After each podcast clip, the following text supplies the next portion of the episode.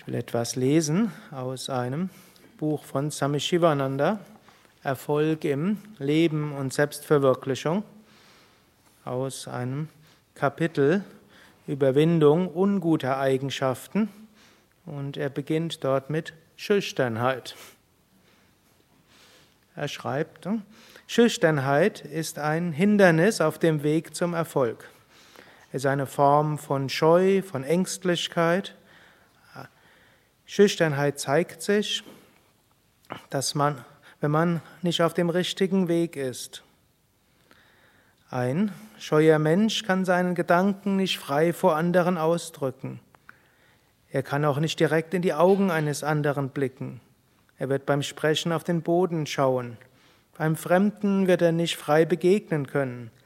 Ein schüchterner Mensch wird nicht vorankommen. Bescheidenheit und Demut ist nicht Schüchternheit, sondern entspricht Höflichkeit und Freundlichkeit. Ein Schüchterner sollte lernen, mit anderen mutig zu sprechen und direkt dem anderen in die Augen zu blicken. Scheu ist letztlich eine Schwäche. Man kann sie überwinden, indem man Mut entwickelt. Swami Shivananda gibt natürlich in weiteren hm, Kapiteln noch eine Menge von weiterer Tipps, aber eines, hm, was man hm, dort sagen kann, ist, ein Ansatz hm, ist das Gegenteil von dem zu machen, was man als das, wovor man ängstlich ist. Also angenommen, man hat Angst, Menschen anzusprechen, dann wäre es gut, Menschen anzusprechen. Angenommen, man ist schüchtern, sich in irgendeiner Versammlung oder irgendeiner ja, einem Meeting zu melden, dann sollte man sich melden. Angenommen, man hat Schwierigkeiten, einen Vortrag zu geben, dann sollte man Vorträge geben. Und da gilt aber auch etwas, es ist gut, das irgendwo in Schritten zu machen.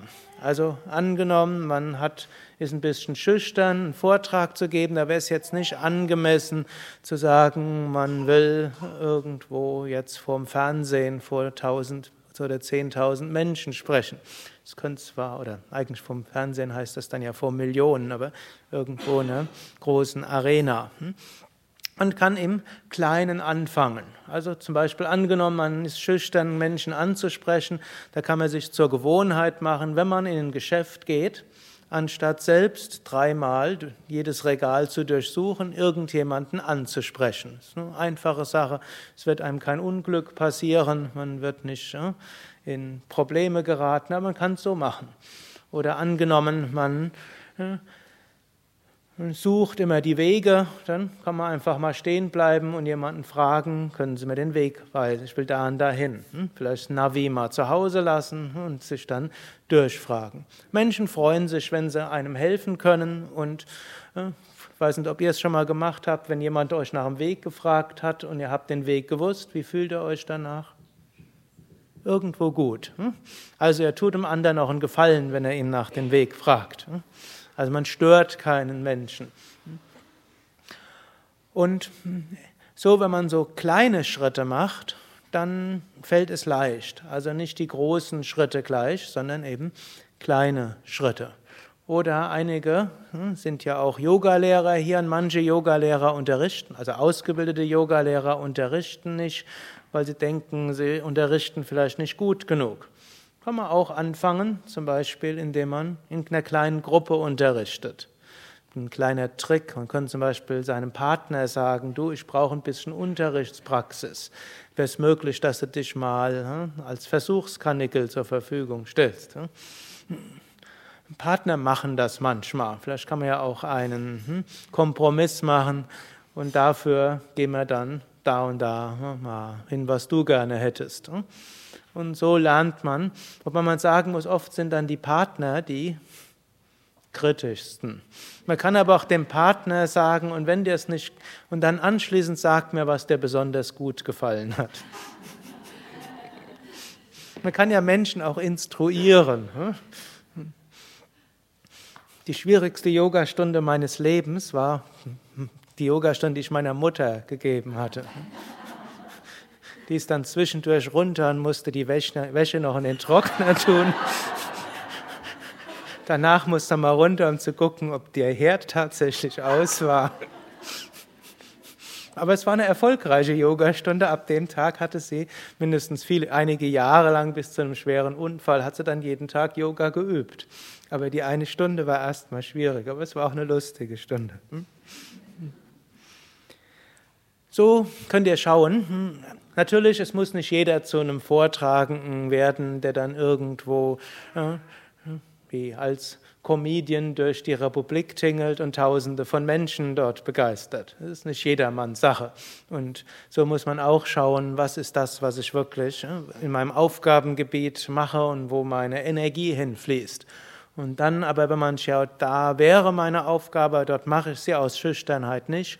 Eine der vielen Möglichkeiten wäre, kleine Schritte gehen, sich das bewusst vornehmen und einfach überlegen, was wäre ein gangbarer, einfacher Schritt, um diese Art von Schüchternheit zu überwinden. Kleine Schritte und dann schrittweise weitergehen und dann wird man gut da durchgehen.